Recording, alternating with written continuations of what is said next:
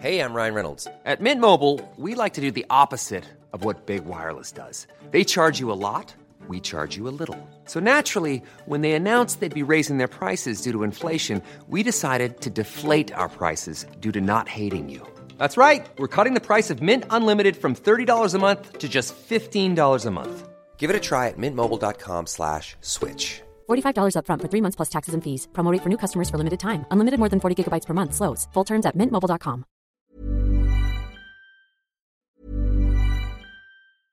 Hey, I'm Ryan Reynolds. At Mint Mobile, we like to do the opposite of what Big Wireless does. They charge you a lot, we charge you a little. So naturally, when they announced they'd be raising their prices due to inflation, we decided to deflate our prices due to not hating you. That's right. We're cutting the price of Mint Unlimited from $30 a month to just $15 a month. Give it a try at mintmobile.com slash switch. $45 upfront for three months plus taxes and fees. Promo for new customers for limited time. Unlimited more than 40 gigabytes per month. Slows. Full terms at mintmobile.com. Hiring for your small business? If you're not looking for professionals on LinkedIn, you're looking in the wrong place. That's like looking for your car keys in a fish tank.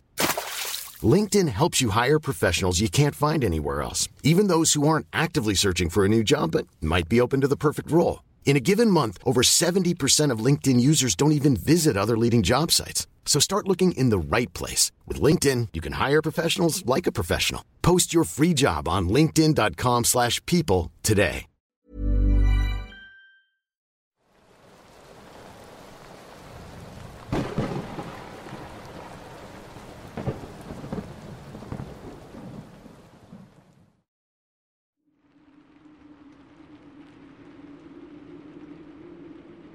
Esto que les contaré sucedió no hace mucho, apenas dos años, unos días después de haber cumplido 20. Mi nombre es José, soy originario del Fuerte, Sinaloa. En ese entonces viví en casa de mis abuelos, quienes me cuidaron desde muy pequeño. Actualmente me he mudado, pero ya hablaremos de eso. Para que entren en contexto, mi abuelo siempre fue una persona seria y muy centrada en lo que hacía. No es alguien que catalogarías como amargado, pero digamos que no era común verlo sonreír o hacer alguna broma como los abuelos de mis amigos. De cualquier forma, eso no impidió que creciera viéndolo como mi figura paterna, como un modelo de lo que me gustaría ser al alcanzar la madurez. Desde pequeño siempre me llevaba consigo a todos lados. Su trabajo le exigía viajar a algunos poblados de la Sierra Sinaloense. No era un tramo largo ni nada por el estilo, pero dice mi abuelo que al principio lloraba cuando la noche nos tomaba mitad de camino. Verán, mis abuelos tenían un ranchito con unas cuantas hectáreas de tierras. No era pequeño, pero estaba lejos de ser lo suficiente grande para abastecer la demanda de producto que una empresa mediana exigiría, sin contar que no tenía los recursos suficientes para su transporte y demás. Es por dicho motivo que, gracias a sus amigos, logró hacerse clientes en pequeños poblados de la sierra. No era una gran distancia la que tenía que recorrer. Lo que volvía largos los recorridos era el hecho de tener que manejar con cuidado. Dicho esto, pronto aprendí el oficio de mi abuelo. Sus planes eran que estudiara una carrera, pero solo me enseñó por si acaso, como decía él. Debido a complicaciones por el tabaquismo, mi abuelo se nos fue en 2019. No había mucho que hacer al respecto y aunque nos habíamos mentalizado, su muerte no dejó de dolernos. A los pocos días, mi abuela dejó el rancho para irse a vivir con su hijo mayor. Por mi parte quise quedarme a hacerme cargo del rancho, al menos en lo que se sabía que iba a pasar con él. Después de todo, desde que mi abuelo no pudo valerse por sí mismo, fui yo quien tomó la responsabilidad del negocio. Eso sí, una cosa es viajar acompañado y otra muy diferente solo. En compañía, al menos puedes ignorar cosas que logres captar en el camino. Esas cosas que solo ves por el rabillo del ojo. Sombras retrocediendo hacia la oscuridad cuando éstas son alcanzadas por la luz de la camioneta, o algunas pasando por detrás de la unidad, apenas visibles por las tenues luces. Mi abuelo me llegó a hablar de ello en su momento. Los malos espíritus, así es como llamaba a esos seres. Por lo que me contó no eran muy diferentes a los duendes. seres de aspecto humanoide muy bajitos, pero lo que los diferencia es que estos son seres malvados. Pierden a quienes se encuentran desprevenidos, y a ellos sí les va mal, mencionaba con tono serio cuando me contaba. No dijo gran cosa al respecto, pero cada que tenía oportunidad tocaba el tema, advirtiéndome con un semblante de lo más serio, que por más que viera, por más que escuchara, no me dejara engañar, porque en la sierra cualquier descuido podría costarme la vida.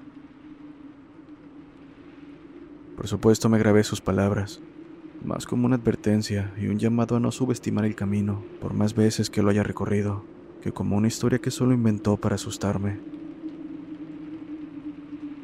La verdad es que no sabía qué pensar al respecto, pero el hecho de que mi abuelo fuese la persona que era, era prueba suficiente para saber que sus palabras eran verdad.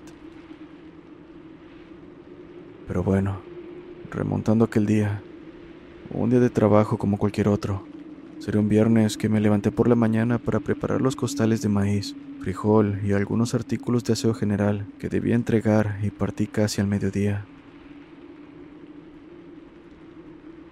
Desde el inicio del viaje todo fue extraño. Apenas empecé a subir, la camioneta se jaloneaba y llegó a apagarse un par de veces. Sentí el camino más largo del usual e incluso se me llegó a ponchar una llanta. Con todo esto pensé en volver, pero al final eran cosas de un solo momento y sobre todo eran resueltas de inmediato. Además, debía entregar lo acordado, pues eso podría afectar la relación con los clientes. Con algo de retraso llegué a mi primer destino, después al segundo, hasta que finalmente, por la tarde, había terminado. Para mi desgracia, esa sería una de las ocasiones en las que la noche me tomaría por sorpresa, una de esas que sin duda odiaba. Está de más decir que no había dónde quedarme para esperar a que amaneciera, así que sin más tuve que emprender camino. Total, en un par de horas estaré de vuelta en casa. Pero mi optimismo pronto fue borrado, pues apenas cayó la noche, comencé a ver esas sombras deambular en mi vista periférica. De vez en cuando se iban por minutos para aparecer inadvertidamente. Aún así, eso no es nada comparado al miedo que sentí cuando la unidad se detuvo. Primero dejó de acelerar. Avanzó unos cuantos metros, disminuyendo la velocidad hasta que finalmente se detuvo. La verdad es que no quise bajar a revisar. Solo me quedé sentado apretando el volante, intentando una y otra vez que la unidad encendiera sin poder lograrlo. Tenía la radio con el volumen suficiente para ignorar los ruidos del exterior, y por supuesto evitaba despegar la mirada del frente en cualquier momento, porque, a juzgar por el movimiento que podía captar en la maleza, sabía que había algo ahí y créanme que un animal salvaje era la menor de mis preocupaciones. Dentro de mí sabía que no lo era, pero el pánico no me dejó pensar más. Pánico causado al ver cómo las luces, tanto exteriores como interiores, se apagaban poco a poco. Pronto quedé completamente oscura, sin la luz ni el ruido de la radio que me hacía ignorar los ruidos de afuera. Fue cuestión de tiempo para que escuchara algo, unas vocecillas burlonas. No podría contarlas, pero parecía haber una multitud afuera, esperando detrás de los matorrales y árboles. Ven. Ven, José. Repetían una y otra vez, una voz seguida por otra. Yo solo me hundí en mi asiento mientras lo reclinaba, pretendiendo no estar escuchando. Por alguna razón no podía cerrar los ojos, o tal vez no quería, por miedo que al abrirlos me encontrara con una visión que me perseguiría hasta la muerte. Aunque no tuve tiempo de hacerlo, pues pronto escuché golpes de piedras en la carrocería. Pequeñas, pero aún así bastante ruidosas al impactar. Se escuchaba como el granizo cayendo sobre láminas. No lo aguanté más y comencé a llorar. Estaba tan asustado como para contener las lágrimas. Temblaba mientras las voces, risas y las piedras golpeando me estaban haciendo perder la razón. Después de unos segundos que me parecieron eternos, hubo un momento en que todo quedó en silencio. Me asomé por la ventana de mi asiento y al no ver nada, me acomodé para intentar encender la camioneta. Les juro que por más extraño que parezca, el motor pasó de estar completamente muerto a encender al primer intento. En cuanto se puso en marcha, un fuerte sonido me hizo brincar en mi asiento. Volté hacia atrás para ver un hueco en el cristal y algo alejándose más allá de las luces traseras. A partir de este punto solo recuerdo partes del camino. Yo conduciendo bastante agitado, con la sensación de tener a algo siguiéndome. Algo que parecía no tener la intención de alcanzarme y que más bien estaba jugando conmigo. Recuerdo también casi chocar con algunos árboles o salirme parcialmente del camino, pero nada más.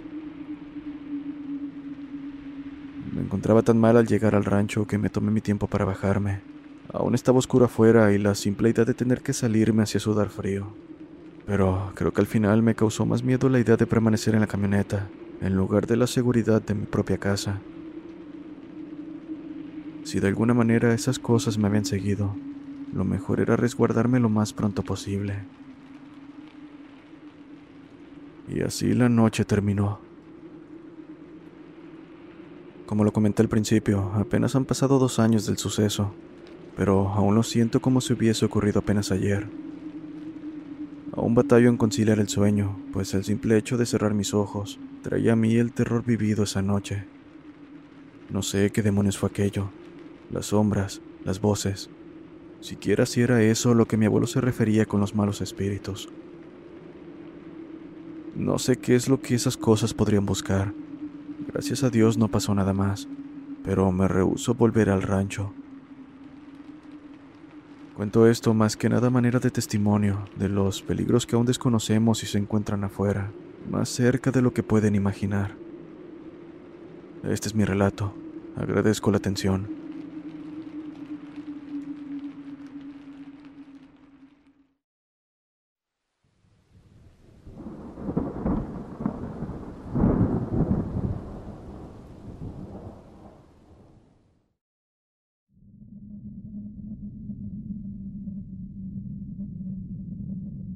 Mi abuelo una vez me contó cuando era pequeño las historias que aquejaban en la comunidad de Bismona, situado en Celaya Norte, Nicaragua.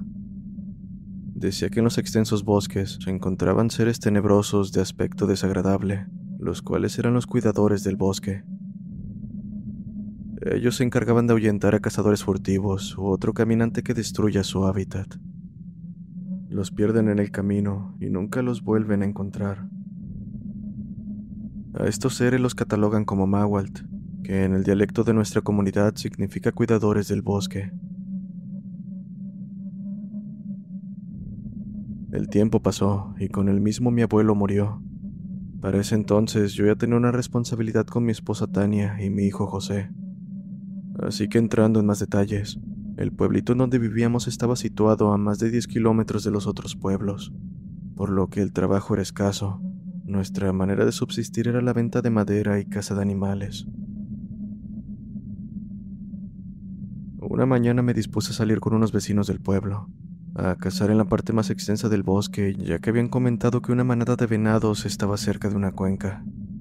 Si cazábamos unos cuantos, tendríamos comida para pasar bien todo el invierno. Así que nos dispusimos a salir por la mañana, para que la noche no nos cayera el momento de regresar, pues quién sabe el camino que tendríamos que recorrer para dar con ellos. Eran alrededor de las 12 del mediodía y el calor era tan fuerte que nos tomamos el agua que traíamos. Por otro lado, el camino era engañoso. Encontramos arañas y víboras venenosas, las cuales parecían más bien advertencias para no adentrarnos más. Finalmente, a las dos de la tarde logramos dar con la manada de venados. Era un grupo de ocho. Algunos estaban descansando mientras los demás tomaban agua de un río. En ese momento, uno de mis vecinos dijo que nos dividiéramos para poder atraparlos, a lo cual asentí. Estando en posición y apuntando con mi rifle, el venado se percató de mi presencia mirándome fijamente.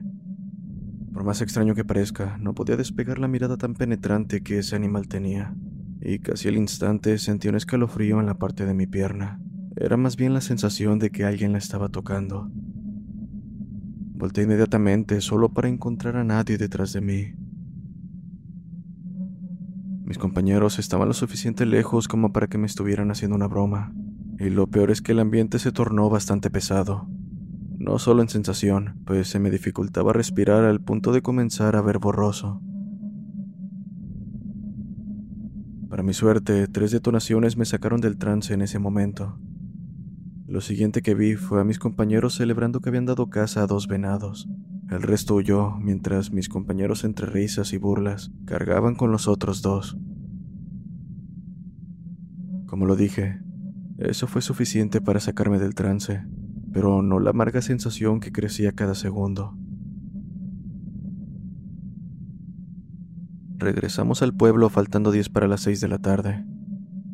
Al vernos, los vecinos nos recibieron con agua y felicitaciones.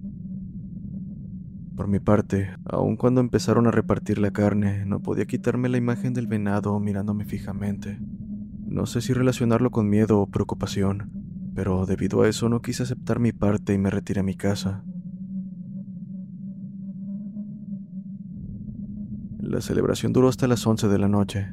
Para ese momento ya estaba conciliando el sueño, pero todo lo vivido ese día me provocó pesadillas. En mi sueño me encontraba en el río, viendo de frente a uno de los venados que habían matado, mismo que pronto supe era con el que había cruzado la mirada. El silencio terminó cuando escuché al venado decir, no debieron haber venido. Ellos vendrán por los suyos para que sientan lo mismo que siente el bosque. Le pregunté a quiénes se refería, a lo cual el venado despegó su mirada de mí para dirigirla unos centímetros detrás. Al girarme, pude ver algo que no puedo describir del todo. Era un ser con cuerpo humanoide completamente oscuro. Sus costillas podían verse a simple vista.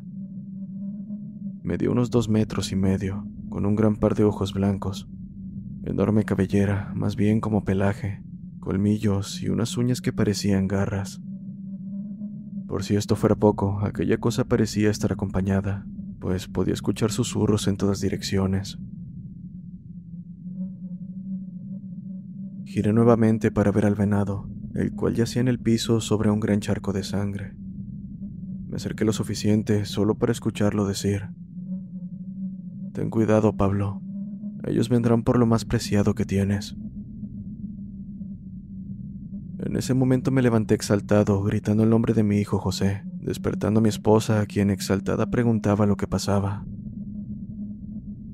Aún en ese estado, salí de la cama dirigiéndome a la habitación de mi hijo con machete en mano, y al sentir ese olor putrefacto, paté la puerta de su cuarto. Ahí lo vi. Vi a lo que sea que fuera esa cosa. Estaba al lado de la cama de mi hijo, mirándolo fijamente, y al verme, Solo me sonrió mostrando sus enormes colmillos. Tomé el valor que pude y casi sin pensarlo me arrojé sobre esa cosa, lanzándole el machete sin importarme mi propia vida. Para mi suerte le di en el hombro derecho, pero poco o nada sirvió. Dando un fuerte gruñido, aquel ser me pateó sacándome del cuarto. Eso despertó a mi hijo, quien comenzó a gritar desesperadamente pidiéndome ayuda. Juro que me levanté en cuanto lo escuché, pero ese maldito ser toma a mi hijo de una pierna y de un gran salto se alejó de la casa. Recogí el machete más desesperado que nunca, pero toda esa desesperación se convirtió en horror cuando vi lo que sucedía afuera. La situación no era diferente al interior de mi casa.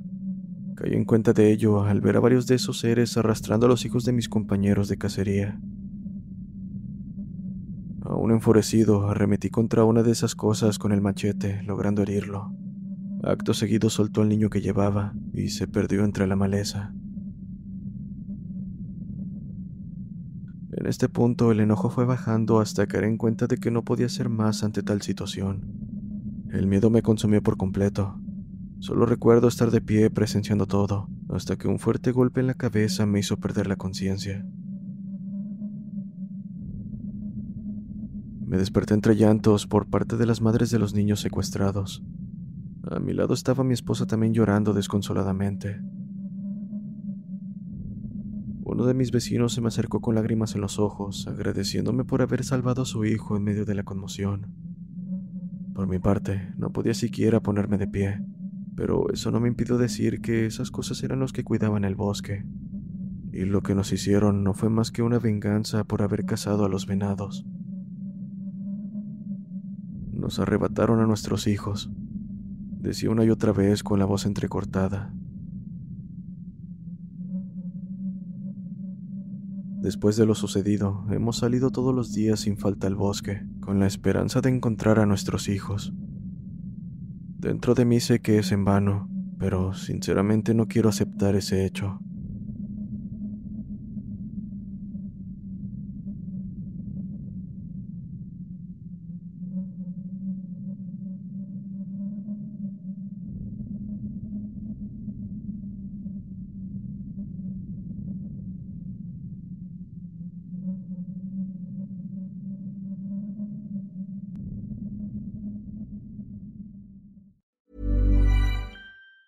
If you thought the only way to get a more defined jawline with natural looking results was through surgery, think again. Juvederm Volux XC is a non surgical injectable gel filler that improves moderate to severe loss of jawline definition and can help you achieve natural looking results with little downtime. Even better, this improved definition lasts up to one year with optimal treatment. No maintenance required. Improve jawline definition for a smooth, sculpted look with Juvederm Volux XC. For important safety information and to find a licensed specialist, visit juvederm.com. That's J U V E D E R M.com. Not for people with severe allergic reactions, allergies to lidocaine, or the proteins used in Juvederm. Common side effects include injection site redness, swelling, pain, tenderness, firmness, lumps, bumps, bruising, discoloration, or itching. There's a risk of unintentional injection into a blood vessel, which can cause vision abnormalities, blindness, stroke, temporary scabs, or scarring. Talk to a licensed specialist to find out if it's right for you.